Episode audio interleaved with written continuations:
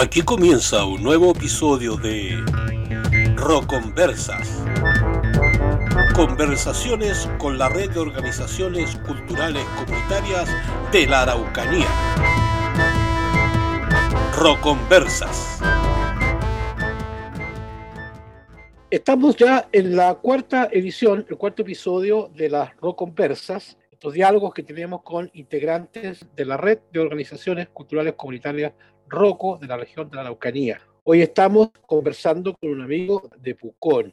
Él se llama Gabriel Gavilán y es parte integrante del movimiento ambiental intercultural y también parte de lo que es la Fundación Raíces, dos organismos que han sido también fundamentales en el desarrollo de las actividades de ROCO, al menos estos últimos años. Bienvenido, Gabriel, a las ROConversas. ¿Cómo estás? Hola Larry, eh, muy bien. Muchas gracias primero por la invitación, digamos, a estar acá en la Roca Conversa y por la iniciativa igual, pues de conversar, ¿no es cierto?, con entre nosotros, organizaciones, digamos, comunitarias allí de, la Araucanía. Bueno, esta idea nació a partir de, la experiencia de la cual tú formaste parte bastante importante, que fue el programa de fortalecimiento organizacional, que se derivó de un trabajo conjunto con, con el programa de Agricultura del Ministerio, y de ahí surgieron un montón de iniciativas. Pero vamos a hablar primero de Gabriel Gavilán hablemos de Gabriel. ¿Cuántos años tienes? ¿Eres oriundo de Pucón o llegaste ahí por otras vicisitudes del destino? Cuéntanos un poco de ti. Eh, bueno, como usted decía, mi nombre es Gabriel Gavilán, tengo 30 años en este momento, creo que después se empiezan a descontar. Y, y, bueno, de, mi familia es oriunda de acá de Pucón. Eh, yo nací en Los Ángeles en realidad y me vine después, como a los 12 años, eh, a, a repatriarme para acá, para, acá, para la zona de la costa. Bueno, siempre estuve viniendo para acá, así que igual siempre estaba, pues, digamos, desde el, cuando tenía cero años ya estaba acá en Pucón y venía a visitar a mi abuelo, a la familia de acá. ¿Y ya armaste familia en Pucón también? Claro, acá, claro, acá yo tengo ya un hijo, acá nací en Pucón, tengo a, bueno, mi compañera, ¿no es cierto?, que me acompaña en este, en este camino de la vida. ¿Y cómo ha sido Pucón para ti estos años cómo ha sido la ciudad, la comuna, con todos los vaivenes que tiene, buenos y malos. ¿Cómo ha sido Pucón para Gabriel Gavilán? Bueno, cuando llegué a Pucón, alrededor de los 13 años de vuelta, eh, era un pueblo bien tranquilo, digamos, eh, en esta fecha de, que no era, digamos, temporada alta, de como relacionado, digamos, con el turismo, pura gente de acá, ¿no?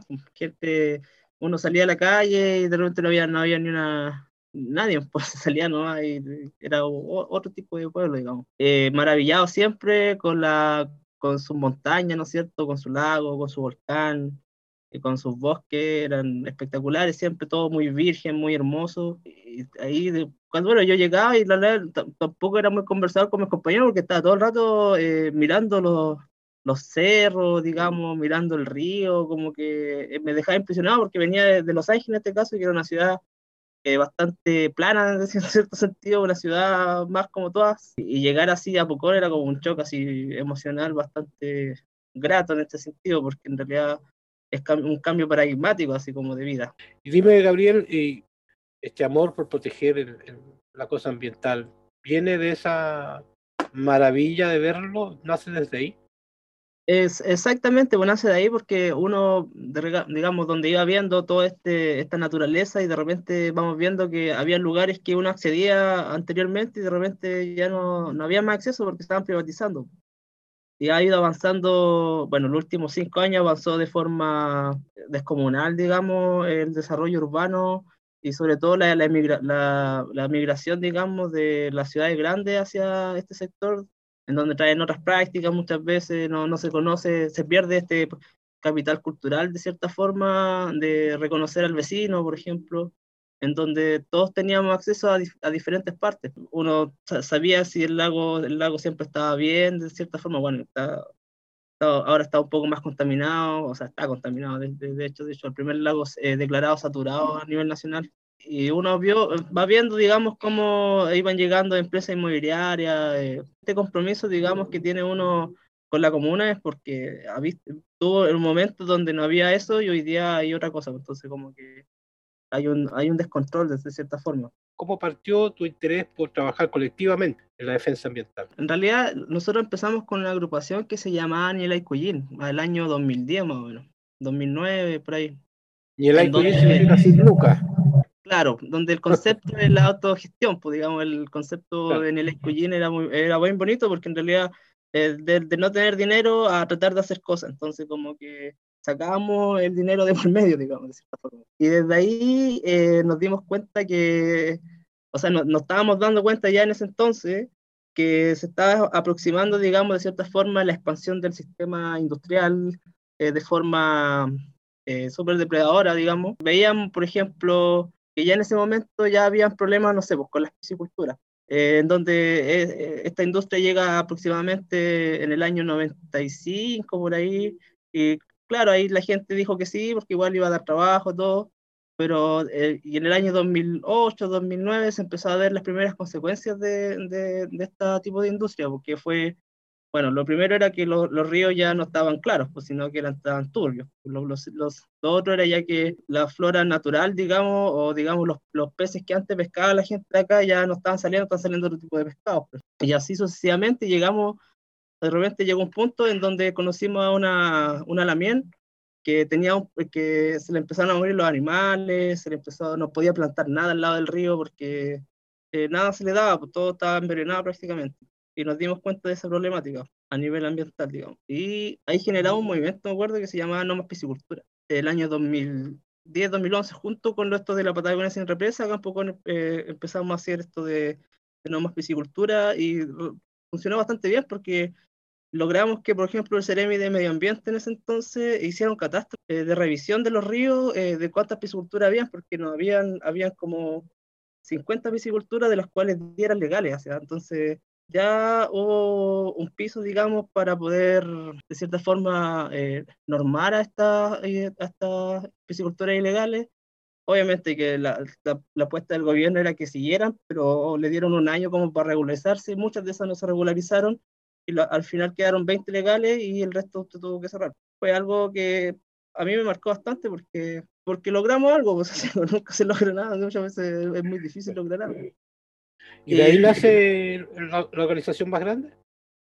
No, mira, lo que pasó ahí después es que, bueno, nosotros no nos considerábamos nunca ambientalistas de, de tal, porque en realidad veníamos como de, de otra concepción, como de, de, de, la ciudad, digamos, y habían otros grupos que eran más ambientalistas de cierta forma y, y, y esos grupos tomaran esta, esta batalla más ambiental. Sin duda, eh, fue un error porque, bueno, nosotros como nos, nos, definíamos, éramos un grupo, digamos, apartidista, ¿no es cierto?, que eh, con eh, valores, digamos, del neoliberal, del neoliberal. Digamos, dejamos, digamos, que este grupo tomara esta, esta, esta fuerza social que se había creado, porque pensamos que era más adecuado, digamos, en torno al ambientalismo, pero finalmente nos dimos cuenta, después de tres o cuatro años, eh, no funcionó.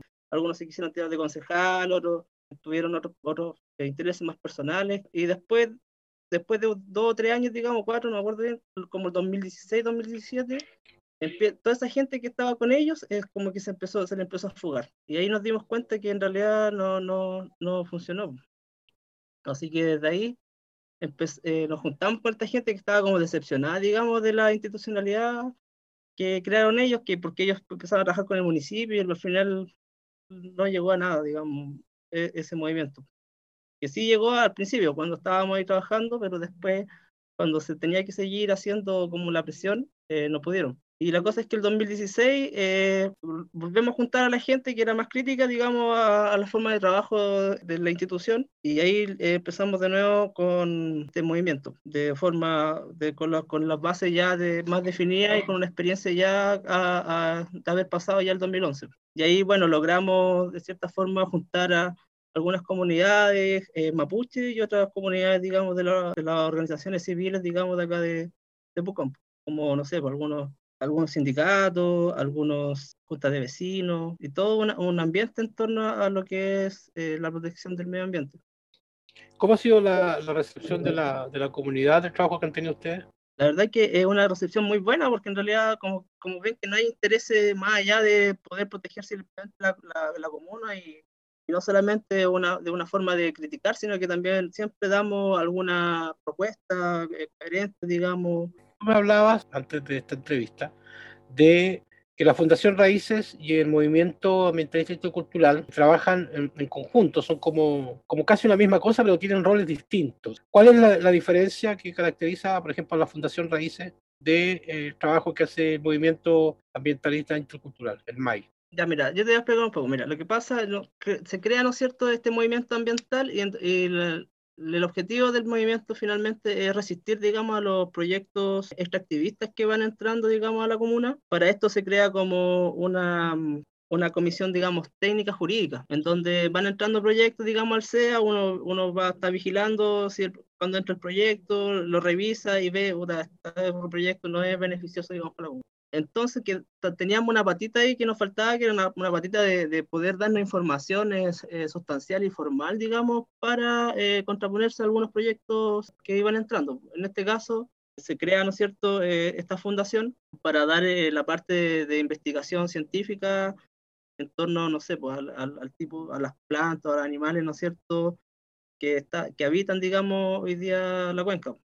Entonces, así tenemos información que podemos contrarrestar en torno a los proyectos que van entrando, digamos, a la cuenca. El rol de la fundación finalmente trata principalmente de eso, de generar investigación científica y levantar información eh, objetiva, digamos, de lo que pasa, digamos, hoy día en el territorio. Y el movimiento ambiental, en este caso, eh, sería como para eh, contraponerse con la parte jurídica y con la parte, digamos, de la presión social hacia la institución pública y a los privados, en este caso, que vienen con sus proyectos. ¿Y trabajan eh, similares personas en ambos? No, nos repartimos, digamos, de cierta forma, pero nos vamos cambiando. De repente ya, eh, bueno, nos, nos, apoyamos mutuamente. Pues, o sea, el, el, la fundación es una parte, digamos, del movimiento total. el movimiento se, se compone de tres o cuatro partes, o cinco, digamos, que sería técnico jurídica, como te digo, como la parte principal, una parte de formación, una parte de investigación eh, ambiental, que sería la fundación, y una parte de comunicación y bueno, y las finanzas para poder sostener, digamos, toda la organización.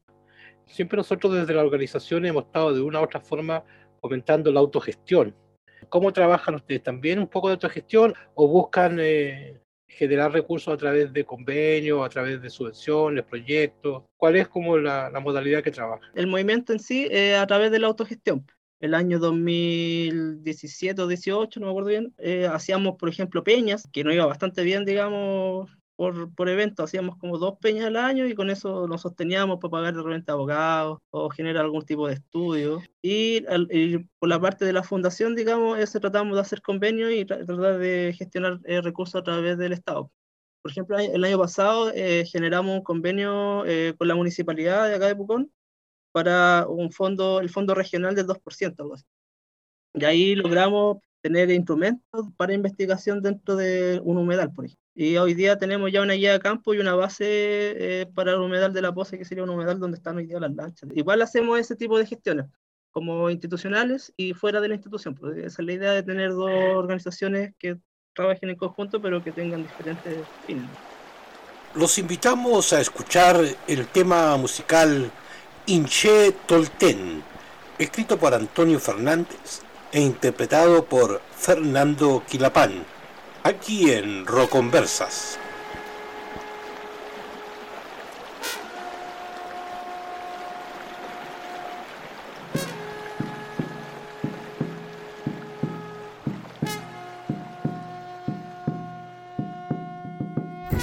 Tolten, Tolten Pinche Bullpen, Pinche Bullpen, Pinche Bullpen, Pinche Bullpen.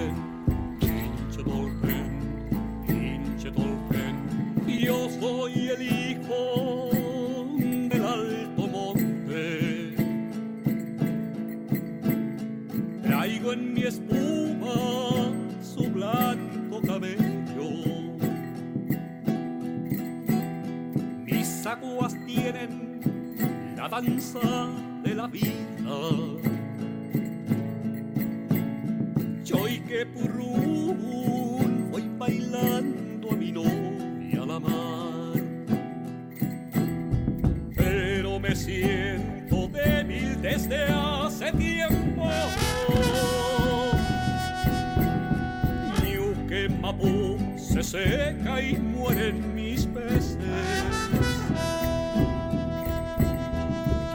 me vendió? ¿Quién quiere ser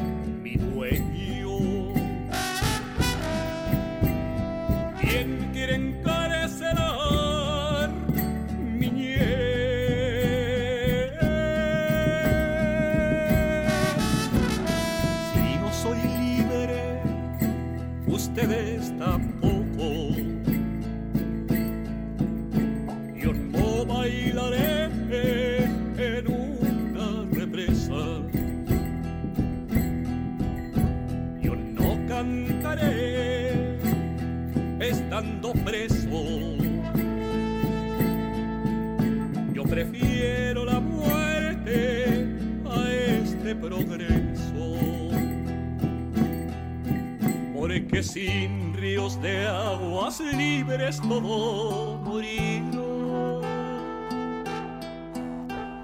A mi padre y a mi madre, ¿quién los honrará? Y los hijos de ustedes, ¿con quién jugarán? Esta tierra deje de ser hogar.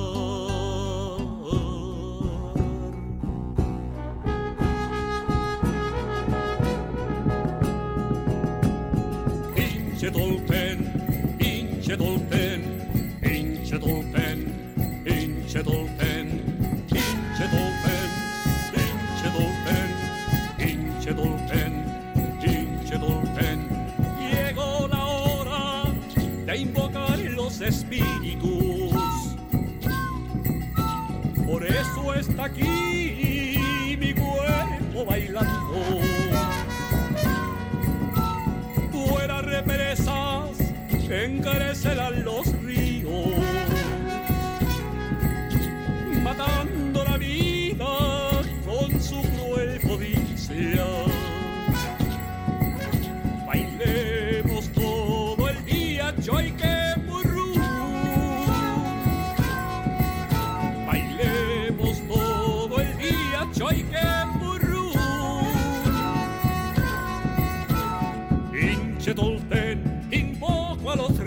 los presos.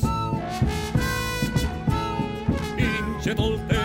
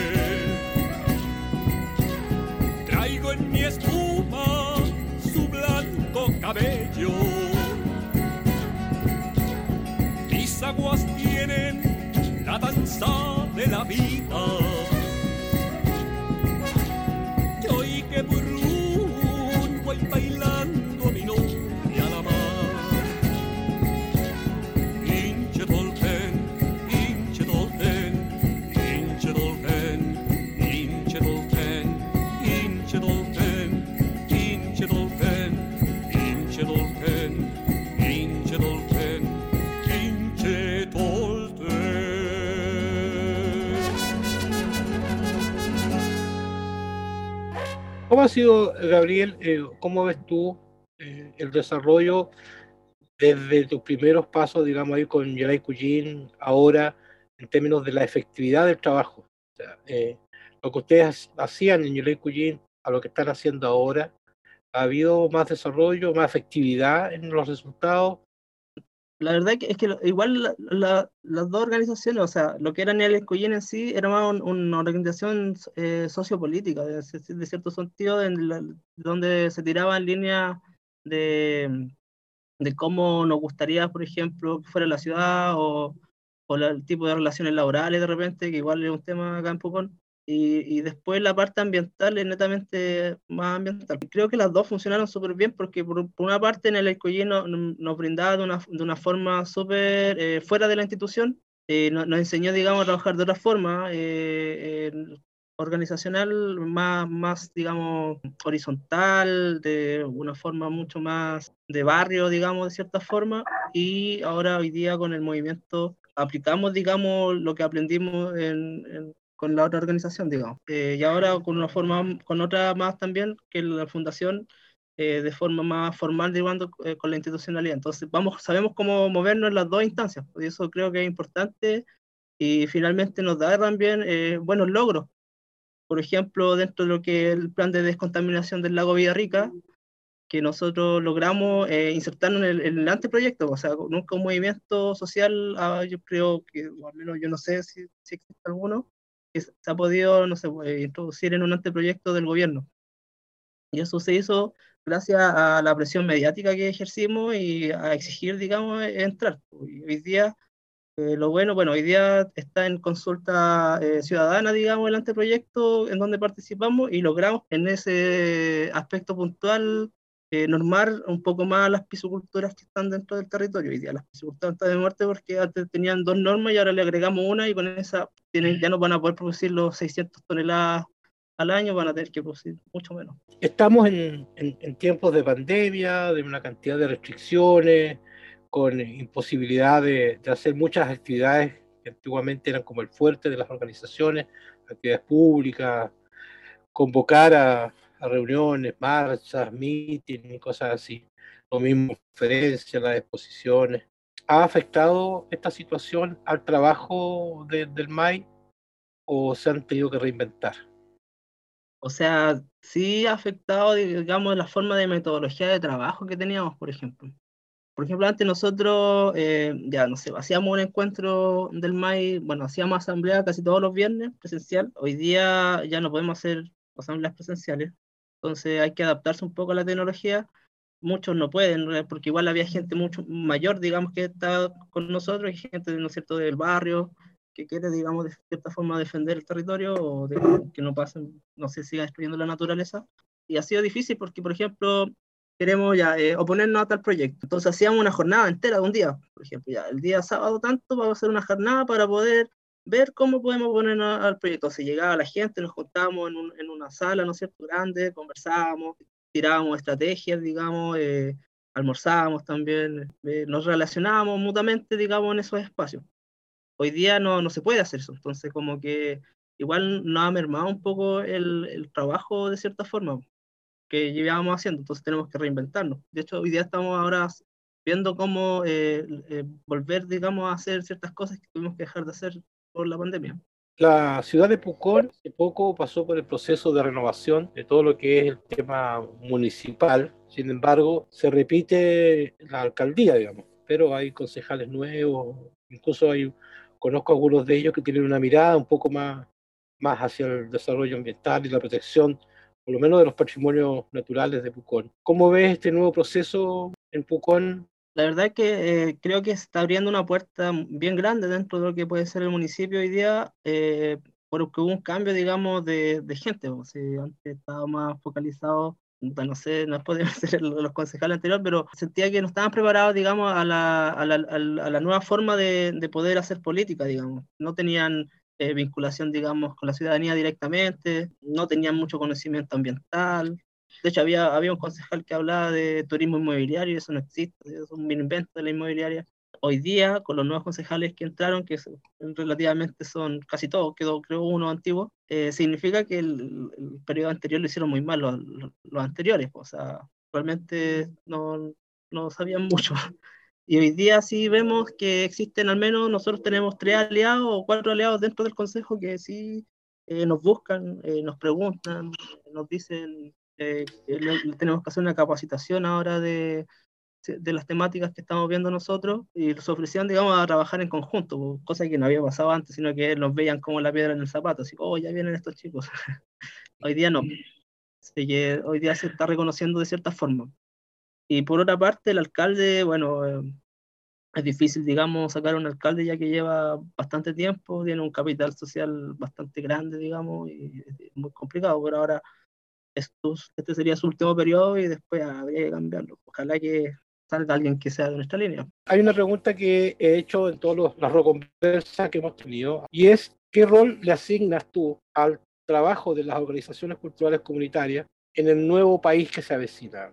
¿Cómo ves tú el rol que deben tener las organizaciones comunitarias en la nueva sociedad, el nuevo país que se está construyendo, por un lado, a partir de la, de la Constitución, pero también a partir de esta nueva mentalidad respecto a las posibles elecciones presidenciales que vienen, donde tenemos un país que aspira a ser más participativo y otros que quieren seguir siendo un país representativo. ¿Cómo ves el rol de las organizaciones culturales en este nuevo país? Bueno, yo creo que es un rol fundamental hoy día eh, las organizaciones en general.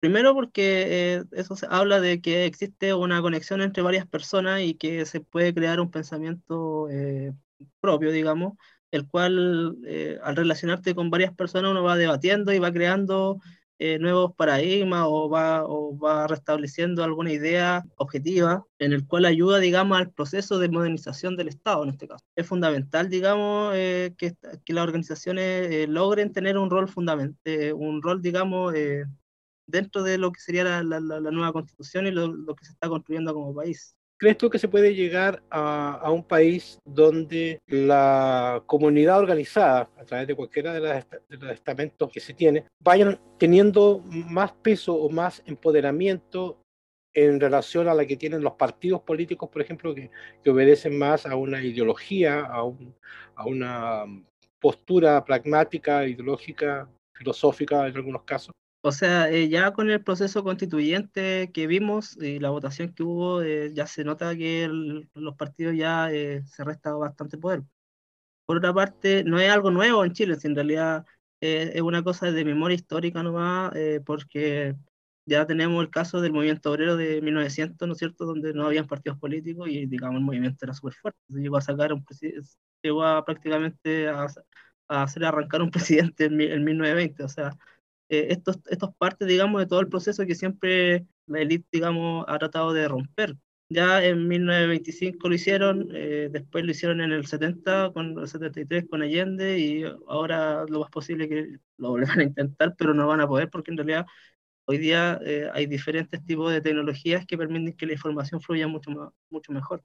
Entonces no es viable hoy día eh, hacer lo que hicieron hace 40 50 años atrás. Entonces le ve fácil el camino a, lo, a, a, los poderes fácticos cuando se empodera la comunidad. Exactamente, y hoy día tenemos una comunidad muy empoderada con el 18 de octubre, obviamente, pero sobre todo con organizaciones que están hoy día eh, vigentes, súper vigentes y, y, que tratan de, eh, de cierta forma, generar eh, algún cambio, cambio ya sea cultural en el sentido de, de, poder ver el mundo desde una visión mucho más eh, solidaria y, bueno, y, solidaria en todo ámbito, o sea, no solamente entre nosotros como seres humanos, sino que con la naturaleza.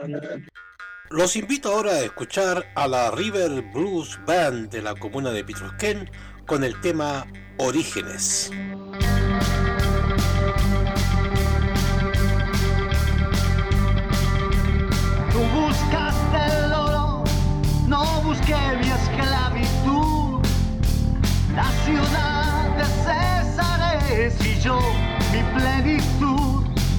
Porque tú vas a estar antes que yo. No, no, no,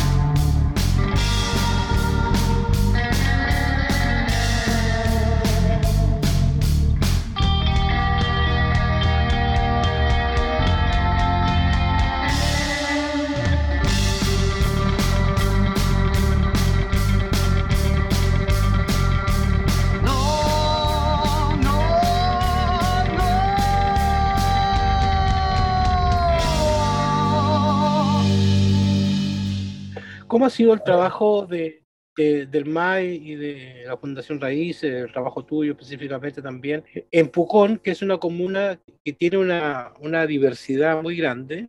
Todo ese aspecto también de Pucón, una ciudad de alto consumo, de, de casinos, de hoteles, de lujo, de, de yates, lanchas, casonas grandes, edificios enormes. Y por otro lado, una población que en cierta manera también se, se nutre de esa actividad económica y se está luchando ahora, por lo que yo sé, por, por lo que he conversado con nuestra gente de Pucón, en buscar otras alternativas de desarrollo económico que no sea el turismo la única fuente de ingreso o la principal fuente de ingreso. Pero ¿cómo ha sido el trabajo de usted en esa diversidad? Eh, bueno, en un principio, cuando, bueno, cuando empezamos con el Cuillin, eh, éramos cinco nomás. Como decirte, cinco personas que eh, tiraban una idea diferente a lo que se, se plantea desde la institucionalidad, en este caso desde el alcalde, ¿no es cierto? Y del municipio, que era un poco como Miami Beach, digamos, un poco ultra turístico. Y, da- y de a poco empezó a crecer esto, pues éramos cinco, éramos cinco ya, y después terminamos, no sé, pues ya eh, con 500 personas en la calle, o 600, o 700, o 1000, no sé, no, ya no- las marchas más grandes no me acuerdo cuánto era, pero al principio fue muy difícil, porque había esta percepción elitista, digamos, de, oh, yo quiero ser rico, no sé, o, o veo los, veis tan cerca, digamos, a estas personas que tienen tanto adquisición económica que eh, prácticamente la gente se desplazaba sola, pues. como que al principio no era muy bueno, pero eh, con el tiempo, digamos, empezamos a lograr, digamos, eh, sacar la máscara a, a este, a este modelo de desarrollo que se estaba planteando y hoy día eh, se están buscando alternativas. Y eso es, es muy bueno, ya sea la forma de, de cómo manejar las- incluso los residuos hasta cómo autosostenerse durante el tiempo, no sé, a través de la alimentación, que hay cosas que se han perdido con el tiempo que ha traído el sistema, digamos, ya la gente antes plantaba todo, hoy día ya no lo está plantando, o sea, y ahora se está tratando de volver a retomar esto de que, de, no sé, de, de plantar en tu casa, de tener tu huerta. ¿Cuáles son la- las expectativas, o las aspiraciones o los proyectos o, o en qué van las energías de, del MAI de aquí en adelante? ¿Hay alguna actividad puntual? ¿Hay algo, una tarea que estén, que estén ahí trabajando? ¿Hay algún proyecto en el que estén sumidos? ¿Qué es lo que se viene de aquí en adelante para el MAI en el corto plazo? Bueno, a corto plazo, ahora ya así pronto, tenemos que ir a presentar, por ejemplo, al Consejo un, un proyecto de, mm, de investigación ciudadana. O sea, lo que queremos levantar es un centro de investigación hoy día en donde la ciudadanía sea el principal el rol, digamos, dentro de este levantamiento de información en, en la zona. Este centro se, llama Diplodón. El Diplodón es el chorrito de agua dulce que uno ve de repente en, en la playa. Y, y la, y la idea es esa, porque la- nuestra principal idea hoy día es tratar de levantar este centro de investigación ciudadano. eh, la idea es que sea la misma ciudadanía la que pueda ser el científico, la, la idea es que tengan ese espacio y abrirlo, digamos, a la comunidad. Ese es el proyecto más y la, la, ambición más grande que tenemos hoy día. Y en el caso personal, Gabriel Gavilán, ¿qué aspiraciones tiene? ¿En qué estás? ¿Cuál, cuál es tu, tu meta a corto plazo? ¿Vas a presentarte en noviembre para un cargo como diputado, por ejemplo? Lo pregunto porque nosotros los dirigentes tenemos que de alguna manera empezar a impulsar a los líderes jóvenes. Y hablaba con Alejandra Parra yo le decía que eh, era necesario que ella repensara también continuar esa tarea más adelante. Me dijo que no lo sabía, estaba muy cansado el señor, muy, muy, muy pesada la pega de la constituyente. Entonces yo te pregunto a ti, Gabriel, que llevas años trabajando, que eres conocido, que tienes una historia, ¿hay algo personal que te gustaría trabajar adelante en, en, lo que tiene que ver con esto, la representación de los libros?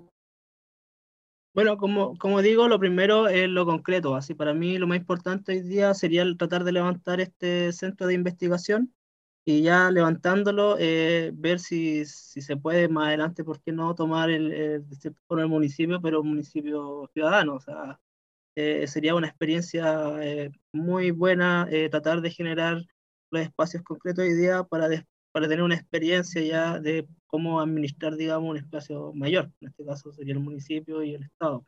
Igual, eh, la idea de nosotros siempre va a ser eh, crear instituciones, digamos, para eh, generar libertad a las personas y no reprimirlas, digamos. Y eso yo creo que es la tarea hoy día de modernizar el Estado y de, de todo lo que tenemos por delante. Porque hoy día sí las instituciones nos permitan mayores grados de libertad y, por ejemplo, decir ir a un trabajo o no ir a un trabajo que realmente no, no te estén pagando bien, no te están tratando mal, por ejemplo. No tiene, la gente no tiene ni siquiera esa posibilidad de, de poder elegir.